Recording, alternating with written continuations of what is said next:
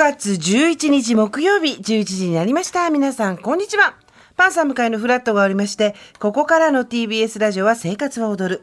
パーソナリティは JS。そして今日のパートナーは？こんにちは TBS アナウンサーの蓮見紀之ですどうしたんですか、お声は。最近ね、鼻詰まりだったんですけど、今日久々に天気も良くて、はい鼻詰まりじゃないんですよ。杉山さんが鼻詰まりになってたあ火曜日。ちょっと気になりましたそう。うんあれは風邪でもないみたいで、蓮見さんも風邪ではなかった風んですか？邪ではなかったんですよ。ううんんうんどうしたんだろう。みんななんか黄砂の時期に喉が枯れ、んうん。その後鼻詰まりが来て、はい。花粉でもないし、ん。不思議ですよね。ね気圧とか、あとは寒暖差で、うん、鼻詰まりとかね、時々あるんですけどね。ねえねえねえ、うん。皆さんご自愛ください。ね。昨日のというか今朝ですね明け方、うん。うん。4時ぐらい？そうですね、まだ起きてない方多かったんじゃないですか？はい、午前4時16分、最大震度5強を千葉県の木更津市、はい。し震度5弱が君津市、うん。観測されました、はい。その他千葉東京神奈川の一部地域では震度4度、うん。あの蓮見さんは、はい。お家揺れました？揺れました。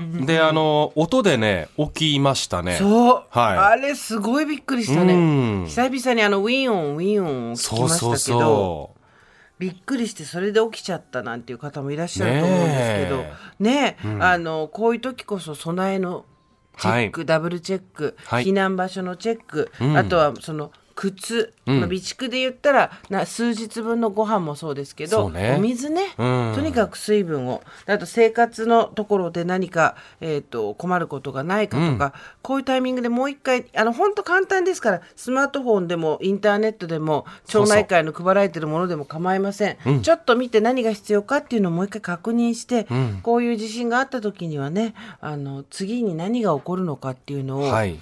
想定した、うん。えー動きをするっていうことで、まあ、防いでいく。最大限に被害を抑えるようにするっていうふうにしないといけないですもんね。そうですね、また続きましたからね、能登であって、ん。で東北でも一部あって、う。んでまた千葉であってってね、そうそう、うん。そうなんですよ出ね。た連続性、継続性があると、すごく不安なお気持ちになる方もいると思うんですけど、あの逆にこれ、ポジティブに受け取って、継続性、連続性でもって、自分の日常生活にちゃんと落とし込んでいくっていう作業をちゃんとした方がいいのかなと思いましたね。うん。そうやってナイスセーブしていかないとですね。うんうん。ナイスセーブね。キーパーでしょ、ああ、そうそうそうそう。あ、インスタね。インスタでね、ちょっと動画をね、アップしたんですよ。ねはいうんうん。あのシニアリーグですよね。そうそうそう。40歳以上のね、はい あの、人が参加できるリーグ戦っていうのをね、やってるんですけどね。うん。どうでした？あの、雨の日だったんですよ。うん先週の日曜日。はい大雨の日で、んでも、サッカーって雨風ではやるんですよね。ね雷が鳴ると中止になるんですけど、はいあの大雨の中ね、あの、たまたまね、横っ飛びして一本セーブした動画を知人が撮ってくれていたんで、すごいよね。繰り返し4回ぐらい、くどいほどに再生されてますんで、あの、もしよければインスタを ご覧いただければと思います。晴れ舞台でございます。はすみさんの晴れ舞台。でもああやってこう。はい備えしておいて、ん。バッとセーブするっていうことですよね。災害に対しても。もちろんなかなかこう不測の事態でそうはいかない時もありますけど、みんなで声かけ合って。でもやっぱりそういう時に誰とどうやって連絡取るとかも連絡決めといた方がいいかな。そうね。うん。うん。一人暮らしの方とかお家にえっ、と在宅時間が長い方とかはどこに連絡すればいいのかとか、どこに行けばいいのかとかもねちょっと考えておくといいかもしれません。気を引き締めて木曜日も参りましょう。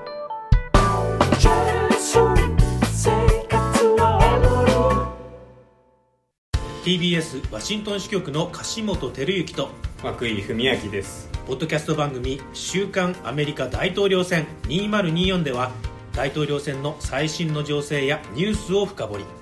現場取材のエピソードや舞台裏も紹介しています。毎週土曜日午前9時頃から配信です